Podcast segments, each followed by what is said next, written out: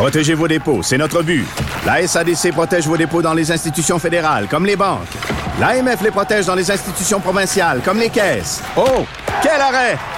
Découvrez ce qui est protégé à vos dépôts.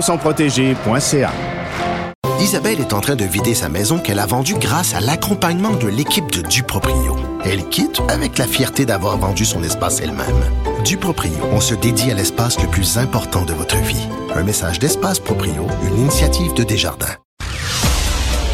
Chef d'orchestre d'une symphonie intellectuelle, les mots et la pensée sont toujours en harmonie. Mathieu Bocoté. Alors, c'est le sujet de l'heure, en fait, à Ottawa, c'est l'ingérence étrangère dans la politique canadienne. Ingérence étrangère qui peut prendre plusieurs visages, notamment ingérence électorale. Et pour parler de ça, nous recevons le député du Bloc québécois, René Villemur, qui suit cette question pour cette formation politique à la Chambre des communes. René Villemur, bonjour. Bonjour Mathieu. Alors, euh, question, la, euh, la commission lance, euh, va, va, va, va, mener ses travaux. Quelles sont les attentes en ce moment du Bloc québécois par rapport à cette commission? Qu'est-ce qu'on espère en fait? Quelle est la mission que vous lui prêteriez? Et est-ce que vous êtes assez optimiste mm. sur ce qu'elle peut trouver? Ben, la première des choses qu'il faut euh, qu'il faut souligner, c'est que le bloc a vraiment fait des pressions pour avoir une commission d'enquête publique et indépendante. Alors, c'est certain que le volet public pour nous, c'est la transparence de ce qui va pouvoir être amené devant la commissaire, qui elle-même hier a dit euh, je vais essayer de faire tout ce qui est en mon pouvoir afin de, de faire le moins de caviardage possible. S'il y a du caviardage, je vais le, le résumer et ainsi de suite. Donc, on, on, comprend les exigences de sécurité nationale, mais pour nous, déjà, le, son engagement vers la transparence correspond à notre premier attribut de commission d'enquête publique. Ben, indépendante maintenant, évidemment, la, la juge Hogg a toute l'indépendance nécessaire.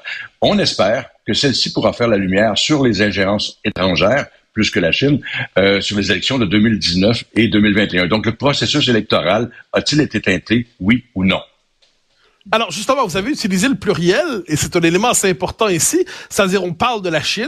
On a vu que l'Inde, la question pouvait se poser ici autrement. Quelles sont, de votre point de vue, les principales euh, formes d'ingérence étrangère qu'on a pu connaître ces dernières années au Canada? Ben, il est certain que sur le comité éthique au siège, on a eu une étude sur l'ingérence, sur les ingérences étrangères.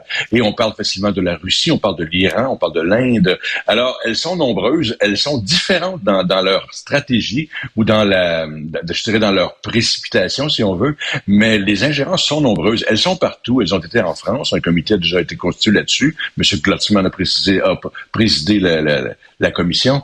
Euh, c'est, un danger d'aujourd'hui auquel il faut être attentif le, le, dans l'opinion publique, ma crainte, c'est que les gens se disent, bon, il y a une commission, c'est fini. Non, non, il y a une commission et l'ingérence continue à ce moment-là.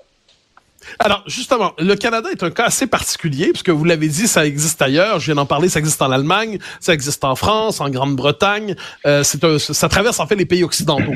Mais dans le cas du Canada, à cause du multiculturalisme canadien, qui est une politique d'organisation des communautés issues de l'immigration pour survaloriser leur lien avec leur pays d'origine davantage que le lien substantiel avec le pays d'accueil, est-ce qu'on peut dire que le multiculturalisme canadien crée un environnement plus favorable qu'ailleurs à ce type de politique d'ingérence étrangère, quel que soit le degré ou le niveau d'ingérence étrangère?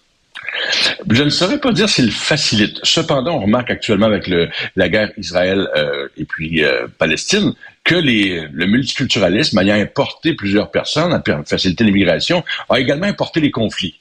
Donc, on le voit tout de suite. Secondement, sur ce qui est de l'ingérence chinoise, par exemple, on a interviewé plusieurs ressortissants chinois qui nous disaient être sous contrôle de la Chine à toute fin pratique. Alors, euh, les gens, ils ont peur, ils sont contrôlés parce qu'il y a tout un système de surveillance qui est mis en place autour d'eux. La diaspora chinoise, actuellement, pour parler, pour parler de celle-ci, elle a peur. Donc, euh, oui, le, le, multiculturalisme aveugle euh, n'a pas facilité les choses, selon moi, sans pour être en mesure d'affirmer qu'il a facilité l'ingérence. Alors, j'insiste un instant sur cette question avant de passer à une autre, mais dans la mesure, parce qu'on a dit, par exemple, dans certaines communautés, dans certains, euh, certaines circonscriptions, une communauté X, Y ou Z pèse tellement que c'est devient un mhm. lieu où c'est plus facile pour le pays qui voudrait s'ingérer de peser sur cette circonscription et de jouer sur le processus électoral. Donc, est-ce qu'on est-ce qu'on peut affirmer, euh, peut-on s'inquiéter sérieusement du fait que des pays étrangers ont cherché à peser, sans être capable de l'emporter complètement, sur le processus électoral canadien ces dernières élections? on peut assurément s'inquiéter. Euh, le SCRS a confirmé avoir plusieurs circonscriptions à l'œil, des circonscriptions qui ont été... L'ingérence n'a pas nécessairement réussi mais elle était tentée dans environ 11 à 12 circonscriptions canadiennes lors des dernières élections. Alors oui, le, succès n'était pas au rendez-vous, mais l'ingérence, la tentative d'ingérence était présente. Et on doit s'inquiéter parce que les gens se regroupent en communauté et la communauté répond aux exigences de la communauté du pays mère et ainsi de suite. Donc il y a, vraiment quelque chose de... C'est assez pervers parce qu'encore là, je, prends la communauté chinoise qui était particulièrement interpellée à la commission, euh, au comité éthique, m'excuse, et puis les gens avaient peur disait, j'ai peur, je suis surveillé les postes de police chinois, là, on parle au Canada. Les, euh, on sait qu'il y a des hôpitaux chinois, on sait qu'il y a des services d'immigration chinois qui, en bout de ligne, contrôlent l'information sur tous ces gens-là. Là. Alors, euh, les gens sont vulnérables parce qu'on leur dit, écoutez, si vous n'êtes pas un relais, euh, un relais plus ou moins actif, dépendamment des gens, de la politique du pays, ben, écoutez, votre famille va payer, va, va, va payer le prix l'autre bout. Là. Alors, ça, ça a été vu, ça a été démontré au comité, c'est dans notre rapport sur l'ingérence étrangère. Alors, justement, l'ingérence. Donc, dans notre esprit, quand on parle de l'influence d'un État sur un autre, c'est le, cinéma de dire James Bond. Bon, hein, il y a un agent étranger. Mais c'est pas toujours aussi, on pourrait dire de manière aussi caricaturale. Dire quelles sont les formes généralement documentées d'ingérence étrangère? Euh, Vous avez évoqué le cas de la Chine, peut-être est-ce le meilleur cas évoqué, mais quelles sont les, les méthodes généralement documentées, reconnues d'ingérence étrangère, que ce, que ce soit dans le processus électoral ou non? Ben justement, je vais sortir du processus électoral un instant, puis c'est le but de la commission, elle va s'y concentrer. Mais on remarque que l'infiltration dans le monde académique, elle est extraordinaire. La, captation des élites, la captation des brevets, euh, c'est quelque chose que l'on voit beaucoup.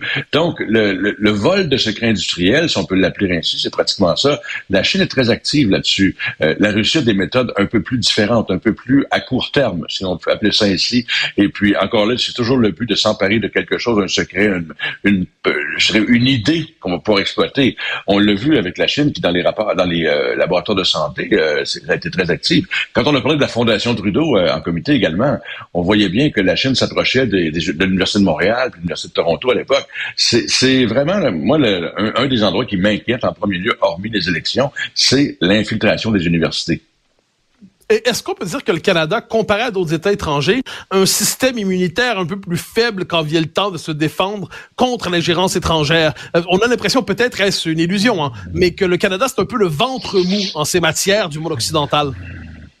Euh, moi, je trouve que le Canada a été naïf, voire extrêmement naïf face à l'ingérence étrangère, parce que, d'une part, le gouvernement Trudeau a une politique étrangère qui est un peu floue, et puis, deuxièmement, lorsqu'on a levé l'alerte, nous, c'était au mois d'août 2022, euh, ça a pris pas mal de temps avec les choses commencent à bouger, et quand elles ont commencé à bouger, elles ont fait du surplace. La nomination de M. David Johnston, que l'on a finalement pu réussir à exclure là-dessus, qui était, euh, je, je ne conteste en rien sa compétence, par contre, il était trop près de l'action. Il était en lien direct avec M. Trudeau. C'est pas quelque chose d'acceptable. Mais tout ça, là, ça a été de retard en report. Et puis, euh, jusqu'à là qu'on arrive à la commission. Mais on n'a pas voulu, on a nié, tout le printemps dernier, on a nié l'existence de l'ingérence étrangère. Je pense que c'est une grande naïveté. Et cette naïveté-là, dans un pays de la taille de celle du Canada, c'est inadmissible.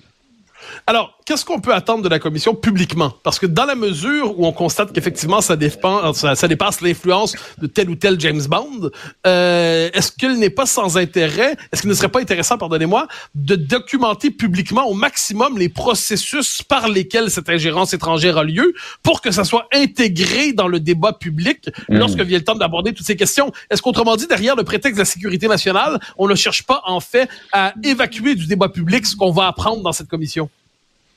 Euh, la commission a deux phases. La première, c'est la recherche des faits. Et puis, lors de cette phase, on va autant que possible rendre public les documents qui permettent de comprendre qu'est-ce que l'ingérence étrangère, quels en sont les impacts, comment ça fonctionne. La deuxième phase va être une phase d'établissement de, politique publique pour éviter la situation. Donc, je crois que dans la première partie, euh, les médias et les gens devraient porter une grande attention parce que beaucoup va être amené à la table. Il est certain qu'au prétexte de sécurité nationale, il va y avoir euh, des éléments qui ne pourront être rendus publics. Mais la juge, dans ses communications, a vraiment indiqué qu'elle était pour faire tout ce qui était en son pouvoir afin de rendre public, ou si c'est pas le texte original, un texte résumé afin que les gens puissent comprendre. Moi, ce que je remarque, quand on a eu la, commission sur euh, l'ingérence étrangère, les gens ne comprenaient pas ce dont il s'agissait. Ils étaient naïfs. Ils disaient c'est ailleurs, c'est pas grand chose, c'est à un endroit au Canada. Non, non, non c'est partout. Je veux dire, on, les liens économiques entre le Canada et la Chine sont immenses.